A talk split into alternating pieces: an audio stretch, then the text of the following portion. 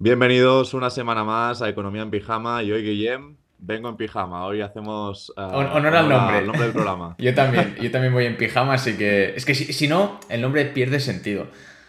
Sí, sí. Además hoy con el frío que hace, no sé en Madrid cómo estáis, Uf. pero aquí estamos a 7 grados y bueno, pues Tengo nunca los está mejor que en pijama cuando tienes que protegerte del frío, así que aquí estamos con... Tengo los huevos como canicas, tío. tapas. O sea, tengo, ¿Cómo, literalmente- tengo los huevos como canicas. Ahora mismo, es algo espectacular. O sea, hace Como mucho frío. Sam, como Sam Bankman, ¿no? Bueno, que tampoco los tendrá como canicas porque yo creo que está bastante tranquilo con, con todo lo que está pasando ahí. Sí, encima, hostia, en las creo que, creo que ayer o antes de ayer salió en un reportaje y digo, tío, ¿cómo tienes los cojones a salir ahí? Y encima muy tranquilo, haciéndole preguntas como, no sé, eh, me, me impactó decir, tío, ¿cómo puede estar este hombre en la tele y darle esa credibilidad o darle ese espacio cuando tendría que estar en, literalmente en la cárcel, ¿no? Yo he visto un, un trozo de esa entrevista y le pregunta, el, el periodista le pregunta, mm, hay gente que ha perdido todos los ahorros de su vida por culpa de lo que ha pasado con FTX. ¿Qué tienes, o sea, qué les dirías, ¿no? a esas personas que lo han perdido todo por el tema de FTX? Y Sam dice, pues que lo siento mucho. Es que es, es lamentable. Encima, sab- o sea, sabiendo que ha sido culpa suya, o sea, que ha movido en los fondos de los Sí, sí. usuarios. No, no es algo que le hayan robado, que... No, no, no. Él a propósito, siendo consciente, dice, no, pues lo siento. Y dices, vale, pues perfecto. Aplauso y, y para casa. Si dices lo siento, si te cargas a alguien, pero dices lo siento, tendría que perdonarte también entonces, ¿no? Sí, ¿no? A ver si, a ver si cambian la ley. bueno, Julia, En fin. ¿de qué venimos a hablar hoy? A ver, ¿qué, qué tienes en tu menú? Pues en mi menú tengo, hoy, de- hoy vamos a comer en un chino porque hablaré sobre la economía china. Me gusta el chino, me gusta el chino. que está bien, el chino está bien. Pues hablaré sobre la economía china, qué ha pasado con el sector inmobiliario. Si nos da tiempo también hablaremos sobre el sector de los fertilizantes, que es un sector del que se habla muy poco y que tiene un impacto brutal en la economía global. No sé si dará tiempo hoy, porque hoy tengo mucho, mucho, mucho que explicar, tanto a nivel de PIB de China, a nivel inmobiliario. Os contaré paso a paso todo lo que ha pasado con China para que lo entendáis perfecto. Y si da tiempo, hablaré sobre fertilizantes. Si no da tiempo, pondré en exclusiva el siguiente programa. eh, hablaremos solo del problema de los fertilizantes que está generando a nivel, a escala global, con la producción de alimentos en todo el mundo, por un problema justamente que nace en China y que afecta a todo el mundo. Por Estupendo. tu lado, Guillem, ¿qué tenemos? Por mi lado ¿qué tenemos la, seguimos con la cadena, el efecto dominó que ha dejado FTX, en este caso con BlockFi. Veremos rápidamente lo que ha pasado y luego responderé preguntas que me lanzasteis por Instagram, que hace un par de semanas os dije de, de que me hicierais preguntas y digo, pues aprovecho y las respondo aquí en el, en el podcast. Así tenéis una excusa para escucharlo.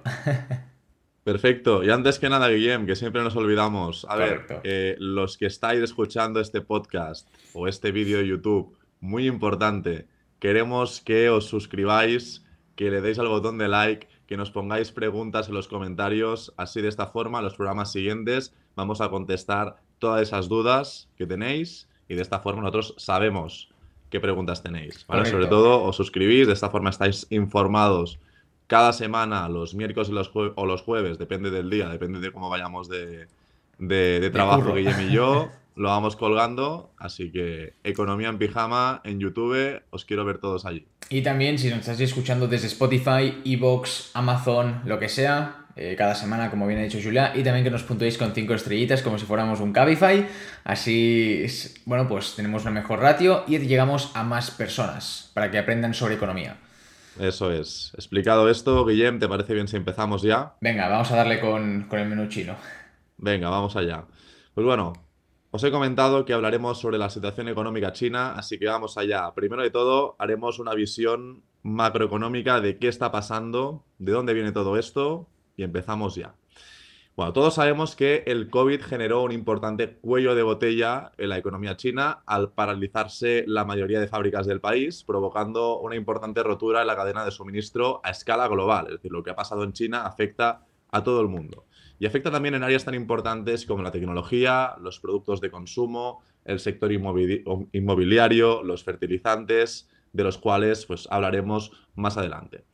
Entonces, de, aquí tenemos que tener muy en cuenta que las fuertes, medidas que tomó el gobierno chino sobre su población y su tejido empresarial con las políticas COVID-0, que a día de hoy pues, siguen teniendo un importante impacto en la economía global, dado que China sigue siendo la fábrica del mundo.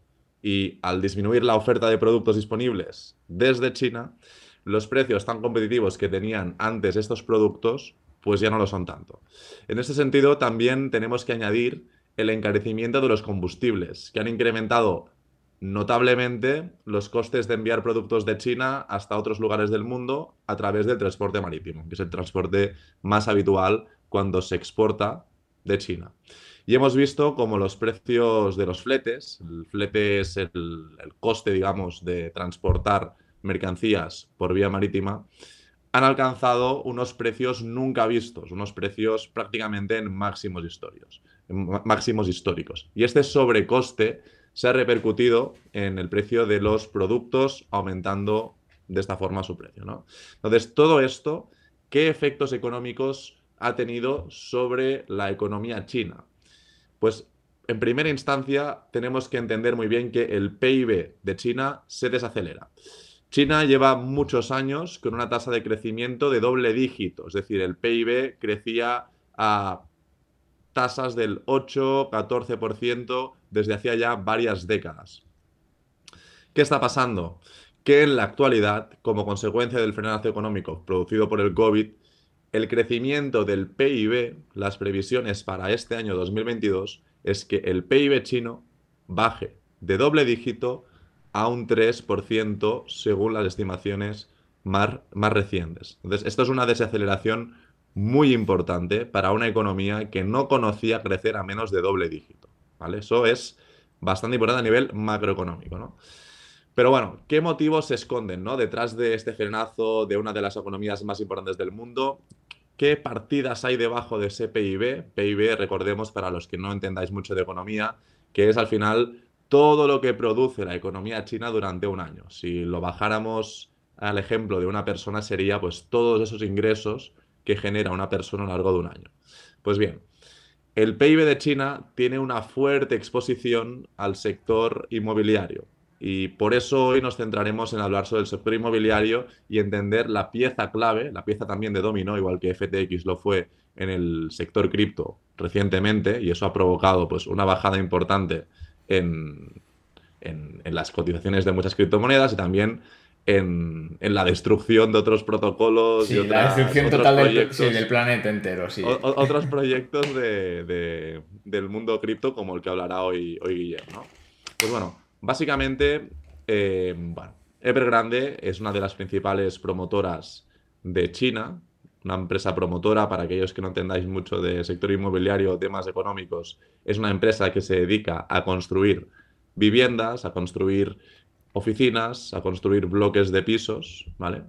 Y bueno, desde la crisis de deuda de la compañía de Evergrande, se extendieron los problemas de impago a otras promotoras, es decir, el efecto dominó de FTX a otros proyectos cripto ha afectado igual de Evergrande, que era de las principales inmobiliarias, de las principales promotoras, perdón. Y esto no viene, perdón, Julio, perdón, perdón, Julia, esto ya no viene de, de, ahora, o sea, esto ya lo comentamos hace varios meses atrás, incluso creo que está en algún programa que pueden revisar un poco, creo que fue de la temporada pasada, pero esto ya, ya no, es, no, es, de ahora, hace, hace, ya meses que hay una gran deuda con, con esta empresa, y hay bastante Correcto. O sea, Petó Evergrande lo comentamos justamente en esa misma semana, pero ahora estamos viendo las consecuencias sobre el país que ha tenido esa, esa bancarrota, ¿no? Esa bancarrota de Evergrande. Pues bueno, básicamente lo que provocó es que, bueno, desde la crisis de deuda de la compañía, los problemas de impago se extendieron a otras promotoras inmobiliarias. Y la parálisis ha acabado generando un problema social, porque las inmobiliarias han sido incapaces de sufragar los gastos de construcción y una gran cantidad de proyectos de vivienda se han estancado. Algunos compradores de pisos, lo explicaremos más adelante con mucho detalle, de nueva construcción, pisos nuevos, eh, tienen que seguir pagando una hipoteca de una casa que no está terminada, donde no pueden ir a vivir, algo que ha llevado a una situación económica sostenible. Y básicamente lo que ha pasado es que estas personas que tenían una hipoteca con una entidad financiera que a su vez había permitido comprar ese inmueble que no se había construido y que no va a poder vivir esa persona que está pagando la hipoteca, pues las personas lo que han hecho es dejar de pagar la hipoteca. Y eso lo que ha producido es que, bueno, pues muchas personas dejen de pagar a sus bancos y sean los bancos los que tengan que asumir el coste de la mala gestión de las promotoras respecto a la producción, la, la construcción de todos esos, esos proyectos inmobiliarios que no han podido ver la luz, no se han podido acabar y por lo tanto la gente, por ese motivo, porque no ha podido ir a vivir allí, la gente ha dejado de, ha dejado de pagar, provocando un agujero financiero muy importante en los bancos chinos. Ahora lo explicaremos paso a paso porque es algo muy complejo y quiero que lo entendáis, que lo entendáis muy bien, ¿vale? Entonces, vamos a verlo paso a paso, porque lo he explicado así un poco eh, mezclado. No, pues he entendido. Yo, yo me, ha quedado claro, sí, sí. Al menos a mí sí.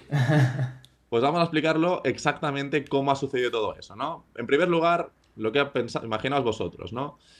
Pero lo ponemos en el ejemplo de la población china porque vamos a hablar del caso de Belgrano. En primer lugar, la población china compraba sobre plano su futura vivienda, vivienda nueva, vivienda que era un solar, que te mandaban un proyecto de que tu vivienda iba a ser así, iba a costar X dinero y tú te endeudabas con el banco, pedías una hipoteca y a partir de allí, pues la promotora tendría que empezar a construir para el cabo de un tiempo razonable previsto en, el plano que te enseñaba eh, la promotora, pues tuvieras tu vivienda, ¿no? Entonces, empezaban a pagar la hipoteca cuando la vivienda se estaba construyendo. Tercer punto, el promotor solicitaba el crédito a entidades financieras para financiar proyectos que todavía no estaban en construcción, es decir, el dinero que daban los compradores de la vivienda no servía para construir esa vivienda, sino servía para comprar nuevos solares para construir nuevas viviendas. Entonces, los problemas económicos de China derivados de la pandemia provocaron una disminución en la, demanda de vivienda, hecho que derivó en los problemas financieros para algunas empresas promotoras que habían trabajado con demasiada deuda y apalancamiento. Es decir, de repente la demanda de vivienda, de vivienda deja, o sea, empieza a disminuir y lo que pasa es que ese apalancamiento máximo que tenían las promotoras utilizando el dinero de los compradores para, para el edificio A, para construir el edificio B. C o D, ¿vale? El problema es que mm, cuando empieza la demanda de caer, digamos que era parecido a un Ponzi. Cuando la demanda deja de crecer, lo que pasa es que el sistema financiero de las promotoras, la estrategia financiera de las promotoras, empieza a colapsar. Literalmente es lo que pasó, si no recuerdo mal, con, bueno, con FTX, con Celsius, con varios de ellos. Es el ciclo. O sea, tú haces una estrategia de full apalancamiento y a la que todo deja de ser bonito, se va a la mierda. O sea, se rompe el, ciclo. Literalmente es lo mismo, pero le cambias dos nombres. Exacto. O sea, son estrategias de apalancamiento eh, que funcionan a, medida que el, digamos, el sector inmobiliario o el sector cripto crece. Pero cuando empieza a decrecer, financieramente no se sostiene. ¿no? Entonces, en este caso, en este proceso, la promotora más grande del país, el Grande, se declaró en bancarrota, provocando un efecto dominó en otras promotoras del país. Muchas personas que habían comprado sus casas sobre plano y que estaban pagando la hipoteca antes de que la vivienda se empezara a construir, ven como las promotoras a quien pagaron la vivienda quiebran sin haber terminado sus casas. Entonces, los promotores, ¿qué hacen? Perdón, los compradores, ¿qué hacen? Pues los compradores lo que hacen es, básicamente, espera, que tengo aquí los puntos, aquí. Los compradores dejan de pagar la hipoteca a los bancos que les habían prestado el dinero. Los bancos chinos se encuentran ante un problema de insolvencia muy grave porque básicamente tienen un pasivo que es la deuda, bueno, un activo en este caso, en el caso del banco, que es la deuda que tienen que pagar los compradores. Y, a diferencia de la crisis inmobiliaria del 2007 en España, ¿qué pasó en 2007 en España? 2008-2009, pues que había mucha gente que había comprado muy por encima del precio de mercado por la burbuja inmobiliaria su vivienda, los bancos empezaron a embargar esas viviendas de las personas que no podían pagar la hipoteca porque se habían quedado sin trabajo pero tenían una contraparte, tenían una garantía, que era el inmueble terminado que tenía un valor en el mercado. Aquí tienes, cuatro, vigas. el problema es que en China las promotoras han quebrado dejando proyectos prácticamente sin empezar o a medio hacer. Y los bancos están percibiendo como garantía unos activos que no valen ni de lejos las hipotecas que están dejando de pagar los compradores. Y claro, esto lo que ha provocado es que el sector financiero chino tenga un problema muy grave de impago y de garantías. Es decir, no tiene el pago de los compradores y no tiene la garantía a través del inmueble que tendrían que tener las, las promotoras, ¿no? Y lo que ha provocado es que, claro, el sector financiero se ha tensionado, los chinos han visto como sus ahorros de toda la vida entraban en peligro y lo que han hecho, que ha agravado todavía más la situación, es que han ido en masa al banco a retirar el dinero. Y lo que se ha provocado, y lo conocen muy bien los argentinos, en 2000-2001 sucedió en Argentina y por eso tiene este nombre, se han producido corralitos, masas de gente que han ido a retirar su dinero en sus bancos. Magia, ¿qué pasa con el sistema financiero? Pues que obviamente el sistema financiero chino también funciona con el sistema de reserva fraccionaria. Y el dinero que declara el banco en sus balances, el dinero que todos los, los clientes del banco han, han ingresado en el banco en algún momento, no existe.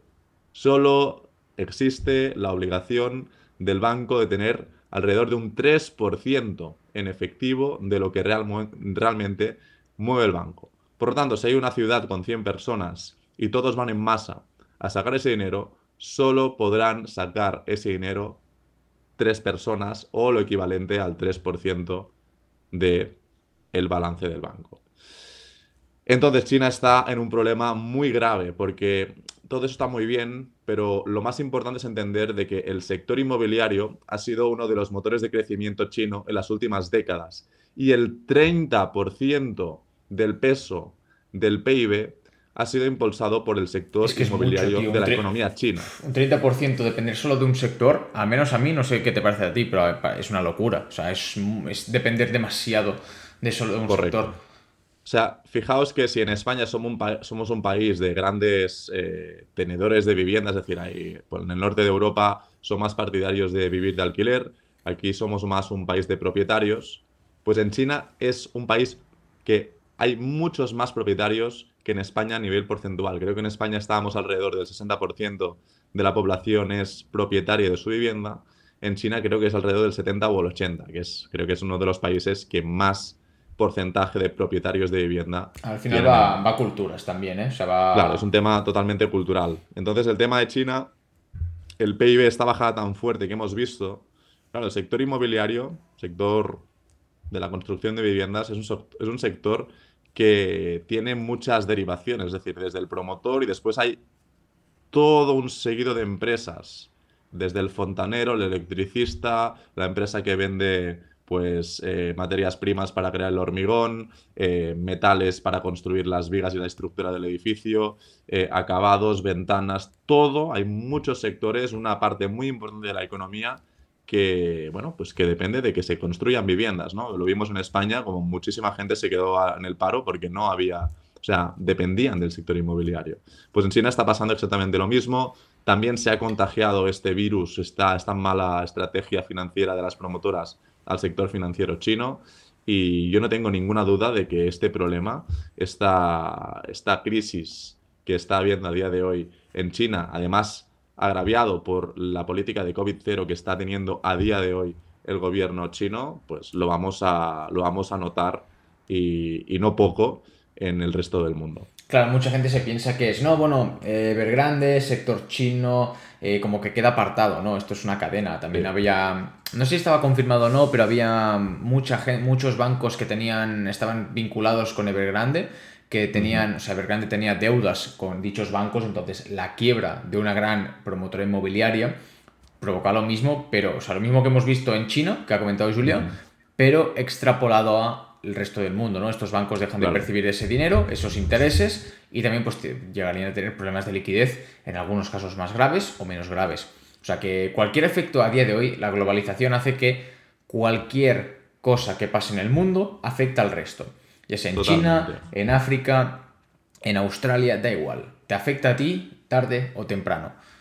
Claro, y no tenemos, o sea, no tenemos que, olvidar que China es una de las principales economías del mundo y que el sistema financiero chino, PETE, el sistema inmobiliario PETE, tiene implicaciones para todo el mundo. para todo el mundo. También hay la historia del efecto mariposa, ¿no? Que una cosa que sucede en una parte del mundo puede tener efectos desastrosos. Puedo, una, una decían, ¿no? El efecto mariposa, el aleteo de una mariposa en, en una parte del mundo puede provocar huracanes en la otra parte del mundo, ¿no? Pues un poco, en este caso el problema es que no es un aleteo de mariposa, sino que es un, un monstruo como Evergrande en un país tan grande como China que de repente pone en jaque al sistema financiero del país, que no es un sistema financiero débil eh, en ese caso concreto, ¿no? O sea que tenemos que tener muy en cuenta el tema de Evergrande, ya sabemos que la economía y estas cosas pues no tienen un efecto inmediato, sino que tardan unas semanas, unos meses en verse los efectos reales en los mercados, por lo tanto,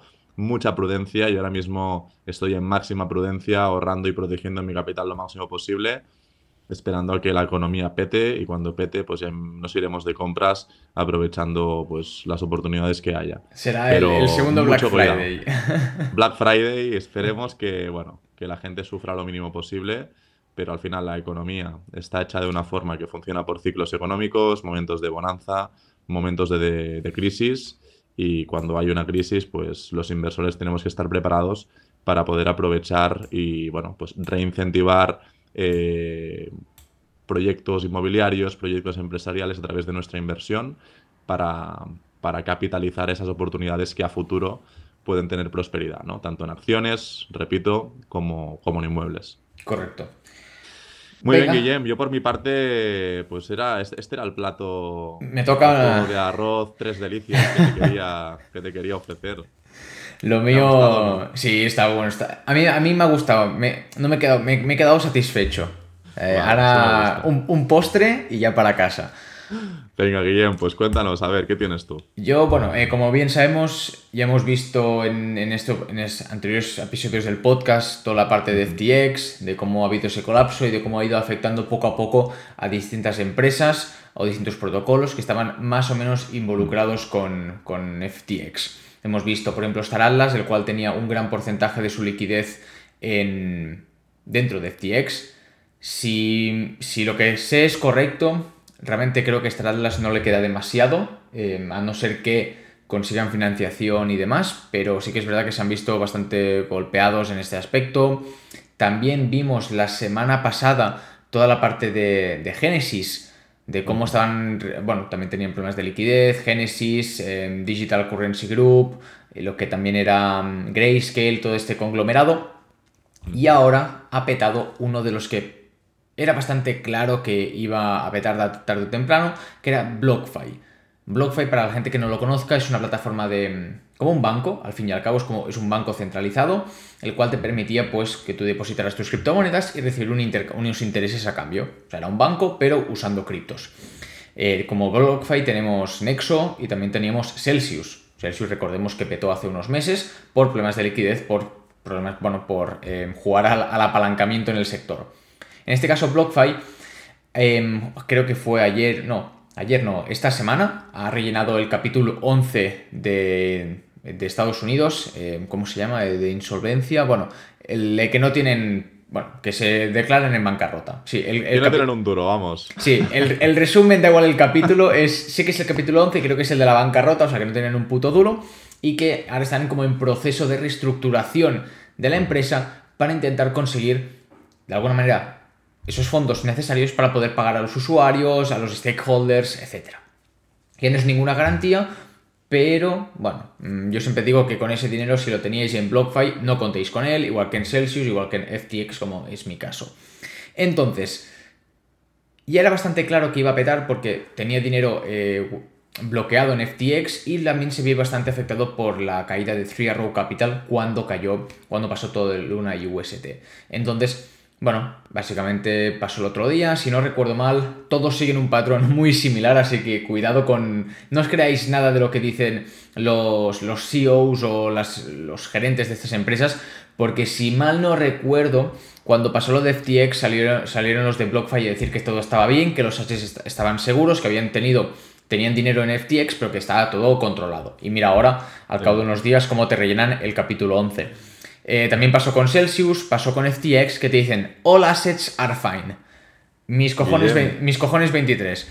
Y esto ha pasado lo mismo con, con España. O sea, cuando en el 2007-2008, cuando la economía española estaba en la mierda más absoluta, eh, salieron, bueno, el presidente del gobierno en ese momento y dijo que, bueno, que todo estaba bien, que no había riesgo de, de problemas económicos y financieros en, en España. Claro, si no te van a decir lo el tema es que unos meses después eh, Europa nos rescató, ¿vale? Es la realidad. O sea que siempre que veáis un CEO, tanto en el mundo cripto como fuera, o un político diciendo que la, que la gente esté tranquila, que no hay problemas financieros, es justamente porque hay problemas financieros. Tenemos que, que, tener un poco de vista en ese sentido. Bueno, que ahora ya sabemos que cuando dicen una cosa, haz lo contrario. Entonces, bueno, no afectó mucho al mercado, creo que no hubo mucho, mucha controversia.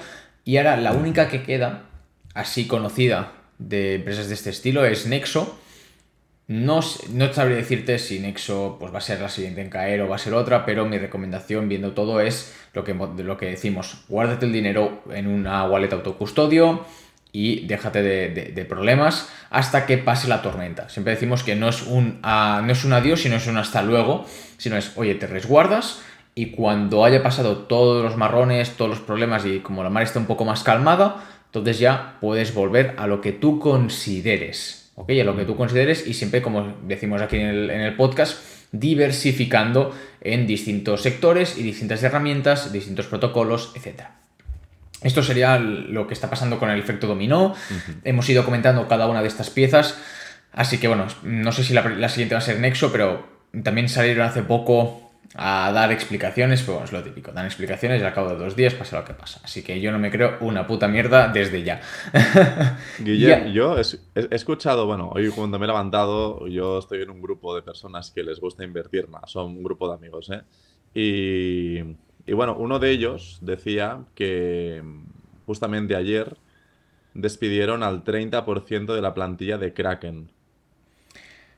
Y, que eso, y que eso puede ser un síntoma de que Kraken pues, pueda tener algún problema eh, a nivel financiero. Ya sé que Kraken está lejos del modelo de negocio de BlockFi o de Nexo, pero ¿tú tienes alguna información sobre este tema? Mira, justo no me, no me he enterado que eh, eh, me he puesto a mirarlo y te he tapado un rato la cámara en, YouTube, pero bueno, se, te, se, perdona.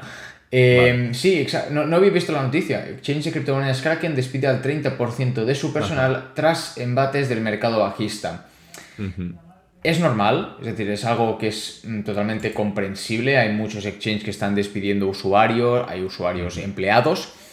Kraken sí que es verdad que para mí la interfaz que tienen es una auténtica mierda. Eh, total, soy sincero, es una mierda como un piano. Y entonces, no sé si tenían mucho volumen, no sé qué, en qué ranking estaban, ni cuánto volumen tenían de trading, ni de spot, o sea, en futuros y en spot, pero, hostia, un 30% es bastante pero lo ha hecho Coinbase, lo han hecho prácticamente que yo sepa todos los exchanges, o al menos no lo han anunciado, pero a lo mejor sí que lo han hecho internamente. Es normal cuando es como cualquier otro sector, cuando hay una recesión, cuando hay crisis, no se pueden permitir eh, tantos trabajadores porque no hay tanta faena, por tanto no hay tantos ingresos. Y esto implica una reducción de costes, que el primer coste que hay que reducir es los empleados innecesarios. Y entonces imagino que por ahí van los tiros pero es algo natural. O sea, no, me sorprende ni, nada. Aparte, como Kraken no lo tenga, Para la gente que tenga dinero en Kraken, no tendrían que estar preocupados, ¿no? En este sentido. A ver, realmente no, porque es como si me dices que cualquier empresa que despida es que va a quebrar. No, o sea, realmente no. Simplemente es cuestión de reestructuración para, para, aligerar costes, porque no hay tantos ingresos, no hay tanta gente invirtiendo, no hay tantas promociones, no hay tantos proyectos nuevos que pagan dinero para listarse en Kraken. Esta serie de cosas son ingresos que deja de percibir la empresa y por eso tienen que reducir coste eh, de empleados. Entendidos. Y ahora sí, vamos a las preguntas que me hicisteis hace un par de semanas, que las tengo aquí apuntaditas, y vamos a ir una por una. Entonces, la primera es, ¿ves a Kusama junto con Polkadot en el próximo rally alcista? Yo personalmente creo que sí, o sea, al final Polkadot eh, sí que es verdad que su, lo que es la, red no genera. El otro día vi, una, vi un, un tweet que decía que las últimas 24 horas Polkadot había recibido como 800 dólares en, en fees, como de revenue, de, ingresos. Es poco. pero también hay que tener en cuenta que Polkadot, los, grandes movimientos no ocurren en Polkadot como tal, sino que ocurren en las parachains. Y eso es algo que eh, entiendo que ese tweet no estaba teniendo en cuenta. Eso es punto número uno. Entonces, están siguiendo, están no paran de construir, las parachains van haciendo las suyas, o sea, van, van, van, van, van haciendo, o sea, eh, aunque no salgan tantas noticias, la gran mayoría están, siguen haciendo sus movidas y siguen trabajando. Por lo tanto, yo creo que sí, que tanto Polkadot como Kusama en el próximo rally alcista eh, tendrían que destacar, vamos, al menos por el trabajo que están haciendo. Yo conozco gente que son embajadores de Polkadot y están encantados y que me van contando ciertas novedades a lo, bueno, mientras van pasando, ¿no? También tenéis, y hablando de esto, el canal de Kryptonitas, lo tenéis en YouTube, que es un chico, amigo mío, que solo habla de Polkadot y de Kusama. Entonces, si queréis estar al día del ecosistema y de entenderlo a la perfección, pues lo podéis ir a buscar a YouTube. Y había otra pregunta referente al tema de las parachains que dice, las parachains de Polkadot, ¿cómo quedan en todo este lío? Pues como siempre, eh, no sé si ahora mismo se están haciendo subastas, eh, creo que no. Sí que es ver como todo. Eh, hubo el momento de las parachains, de las subastas, de que era, era hype extremo. Y ahora, pues evidentemente ya no resuenan tanto porque no hay tanta recompensa, porque, bueno, pues como todo, ¿no? al mercado bajista todo ya no resuena en el, en el mercado retail pero siguen haciendo sus, sus o sea, siguen, siguen funcionando, siguen trabajando. No he visto noticias negativas de que ninguna tenga problemas de liquidez y demás, que yo haya visto, cuidado. Y no sé si ahora mismo hay subastas, pero pues, se sigue evolucionando dentro del, sector, en este caso dentro del protocolo de, de Polkadot. Luego, eh, Solana muerto. Es una pregunta que también creo que debatimos el otro día en el anterior podcast o hace un par de podcasts.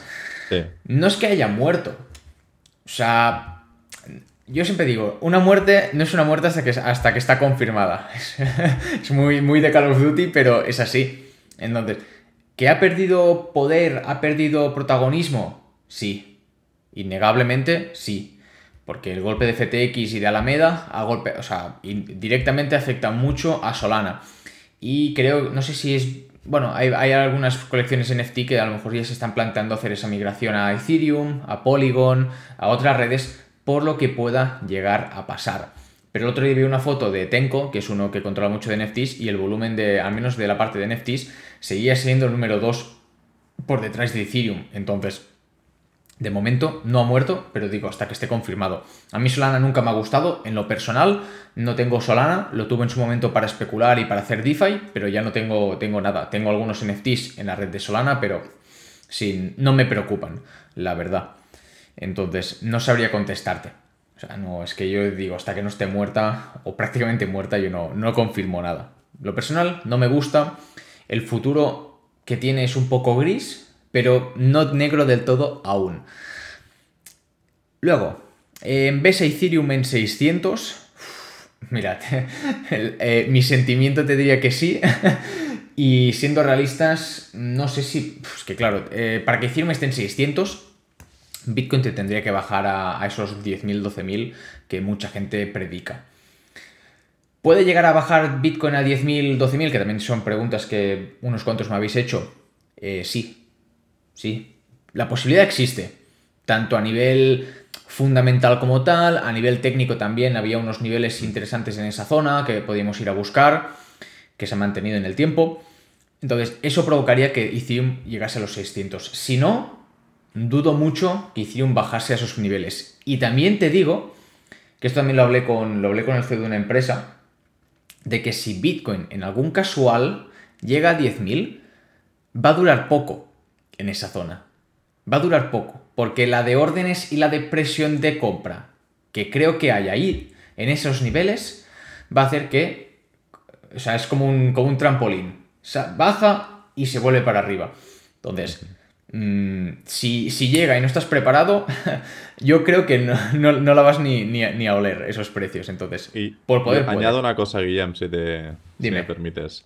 Em, para que Bitcoin alcance los 12, los 10.000, como al final correlaciona con bolsa americana, Nasdaq y SP500, yo te diría, si el SP500, que a día de hoy está en 3.900, 4.000, eh, baja a 3.150, 3.000 o 2.900, podríamos ver eh, ese Bitcoin en 12.000, 10.000. Yo creo que a nivel de correlación iríamos eh, a, esos, a esos rangos. ¿Y tú ves viable que llegue a esos niveles? Yo veo perfectamente viable que, que Estados Unidos entre en recesión. Si Estados Unidos entra en recesión, la gente va a dejar de consumir en gran parte y las empresas van a absorber, van a absorber esa falta de demanda a través de pues, bueno, reducción de los ingresos y, por lo tanto, reducción de los beneficios. Y si, si se reduce el beneficio por acción, las acciones van a bajar. Y el SP500 al final refleja todo ese consenso de todas las acciones que disminuyen pues eh, su beneficio y yo lo veo perfectamente, pero es lo que comentabas, ¿no? Seguramente aparecerá algún cisne negro que va a agravar toda esa situación y podríamos ver algún mechazo para abajo a 2.900 o así. Y entonces en ese momento sería también que el pánico entra en el mercado y podríamos ver ese Bitcoin en 10.000 y ese Ethereum en 600, ¿vale? No sé hasta qué punto podrá bajar, nadie lo sabe, pero no lo veo descabellado. Es decir, no, como no somos, no somos videntes, o sea, te podríamos mm. decir que sí y luego que no pase o viceversa, pero que la posibilidad existe y puedes parecer muy loco, pero es que está ahí, o sea, realmente estamos en una situación que no es para nada mm. fácil y es delicada. Y lo que decimos que aún no estamos viendo es que, y dirás, no, es que lo decís cada programa, ya, pues que esto, o sea, no, es que no estamos viendo en la economía, en, la, en el usuario medio, es que esto tarda, o sea, no es una cosa de, hoy para mañana, es una cosa que tarda en reflejarse y hasta que no, o sea, hasta que no te metes, o sea, que hasta que no metes el pie en el hoyo, no sabes que estás en el hoyo. Entonces... Y hablando de cisnes negros, también, un, también me preguntan, entiendo que es un chico por el nombre, pero no, me la quiero jugar. Dice, ¿todavía falta el verdadero cisne negro para una limpieza profunda del criptomercado? Hostias, a ver, el tema de FTX es era un cisne negro con, o sea, enorme, porque nadie se lo esperaba hasta que se hicieron las, las cuatro publicaciones. ¿Que puede llegar otro? Sí, porque puede ser un cisne negro derivado de toda esta mierda que se lleva arrastrando. Mm, ¿Cuál? Pues al final no lo sabemos porque los cisnes negros precisamente son estos que no se saben, ¿no? Hasta que no pasan, no sabes que era un, cisne negro. A nivel macro, o sea, yo te digo, a nivel cripto, podría ser ese, ese efecto dominó de FTX que provocase la caída de un gran, de un gran miembro de la comunidad a nivel exchange, empresa, protocolo. Y a nivel macroeconómico, ¿tú, Julia, cuál crees que podría ser un cisne negro de los que hay ahí por el, rollo, posibilidades. ¿Tienes alguno en mm. mente? A ver, es lo que decías, ¿no? Cisne Negro es justamente eh, eventos económicos imprevistos que tienen un efecto en los mercados importante, ¿no?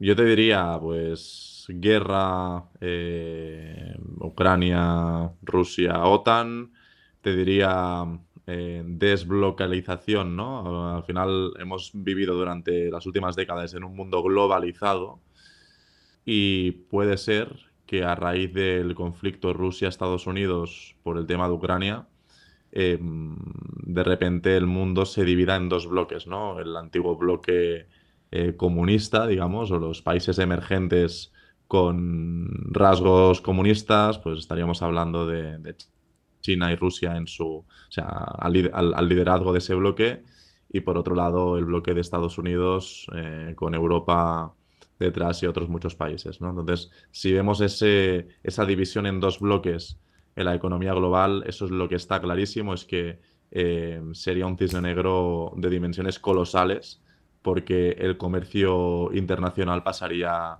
a ser algo completamente diferente a lo que hemos visto hasta ahora y por lo tanto los que sufrirían eh, las consecuencias serían los usuarios con costes muchos, mucho más altos a nivel de compra de productos normal y corriente, sin nada especial, o sea, productos del día a día, eh, costes mucho más altos, precios mucho más altos de lo que teníamos anteriormente, ¿no?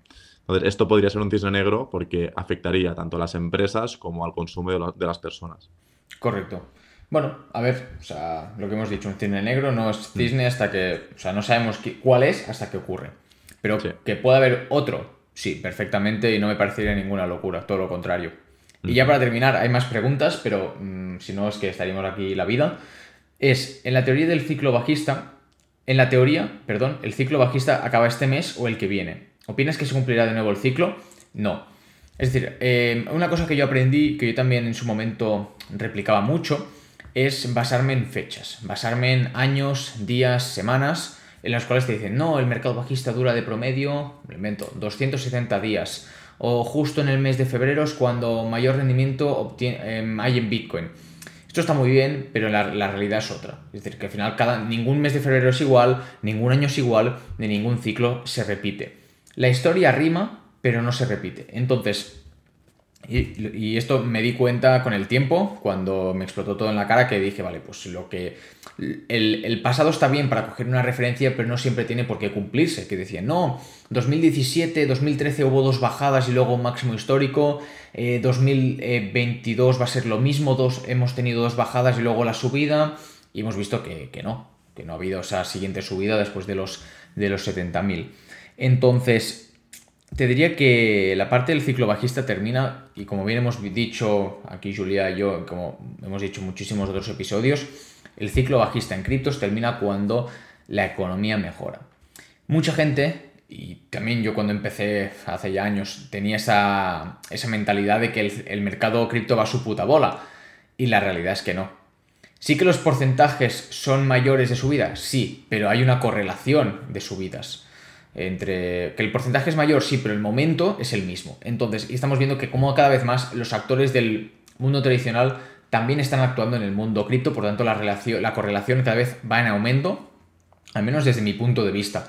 Por lo tanto, no habrá una recuperación en el sector cripto hasta que pasen dos cosas. O haya super megas ultra buenas noticias en el sector, que a día de hoy no creo, o no creo que pasen este mes ni el siguiente, y cuando la economía mejore. Que, como estamos viendo, no estamos ni, ni aún no hemos pasado ni lo peor. Por lo tanto, mm, tengo esa sensación de que, bueno, sí, no, la sensación de que no, de que no va a acabar el ciclo bajista ni este mes ni el siguiente. Que ojalá que sí, me encantaría decirte, sí, mm, Pablo, me encantaría que, sí, el mes que viene, vamos, to the moon y todos millonarios, pero la realidad es que, vamos, no me los, o sea, no, la realidad es que y yo, perdona, eh, Guillem, que, que, que añado un tema. Em, justamente ayer conocíamos los datos del PMI americano, que es la, digamos, el sentimiento eh, de grandes empresas a nivel de, bueno, pues las perspectivas a nivel industrial, servicios, etc. básicamente em, ha habido una bajada muy importante en el, PMI del último mes y eso refleja también eh, a nivel de empleo que las perspectivas económicas que hasta ahora se han, mantenido muy fuertes ya no empiezan a estar tan fuertes. La Reserva Federal es probable que la próxima subida de tipos ya no suba a 0,75, sino que suba a 0,5. Por lo tanto, lo que estamos viendo es que el mercado ya empieza a sufrir las consecuencias de la subida de tipos y cuando se ha alcanzado ese punto de dolor máximo donde la subida de tipos era lo más alta posible y empiezan a reducir, a partir de ese punto podemos contar aproximadamente, eso es imposible de saber, ¿no? Pero cuatro, seis, ocho meses, a partir de ese punto hasta dentro de seis, ocho meses, veremos cómo la economía real empieza a tener problemas de verdad. Entonces, hasta ahora hemos visto las medidas, pero no hemos visto las consecuencias de las medidas. Igual que durante la pandemia vimos cómo se inyectaban cantidades bárbaras de dinero, pero no veíamos inflación. Pues a partir de, yo creo, la mitad del 2023 veremos las consecuencias reales de las políticas de subida de tipos que están aplicando los bancos centrales. Así que mucho cuidado, mm, las políticas que están aplicando no es que no funcionen, sino que no funcionan de forma automática e inmediata. Así que el cisne negro a lo mejor es la mala previsión de muchas personas, de muchos particulares, de que no han visto venir la hostia que se viene a nivel económico. Por lo tanto, prudencia, prudencia, prudencia, tanto en el mercado acciones, inmuebles y también en el mercado cripto, porque como hemos dicho, correlaciona. Exacto. Pues bueno, súper buena explicación. Yo creo que con el menú de hoy yo me he quedado muy lleno. Ahora me tocaría una, me tocaría una siesta para digerir toda esta información y luego ya volvemos a, la cena. Exacto. Ahora falta hacer la digestión y los conceptos que hemos ido tocando o dudas que os queden sobre lo que hemos hablado en los comentarios Recordad, si os ha gustado todo lo que hemos hablado Guillem y yo y queréis más, pues nos ponéis like, que nos ayuda mucho. Psicológicamente nos hace mucha ilusión, hay que sí, Guillem. totalmente, totalmente. Y nada, nos vemos en el próximo episodio, la semana que viene. Espérate, Julián. Espérate, espérate, espérate. ¿Dónde te pueden seguir? A ver. Eso, perdón, ahí. Que te me aceleras. Muy, muy importante, que hoy ya iba acelerado. Me pueden seguir en Bolsa Expertos en Instagram y bolsaexpertos.com en la página web. ¿Y a ti, Guillem? Eh, CryptoBoy.btc en, Instagram y en TikTok y CryptoBoy en YouTube. Y ahora sí, Julia, ya puedes despedir, te dejo. Ahora sí, Guillem. Nada, hacer la digestión. Todas las preguntas que tengáis nos las ponéis en los comentarios. Y la semana que viene venimos con más y mejor. Hasta la semana que viene. Cuidaos, que vaya bien. Chao, chao.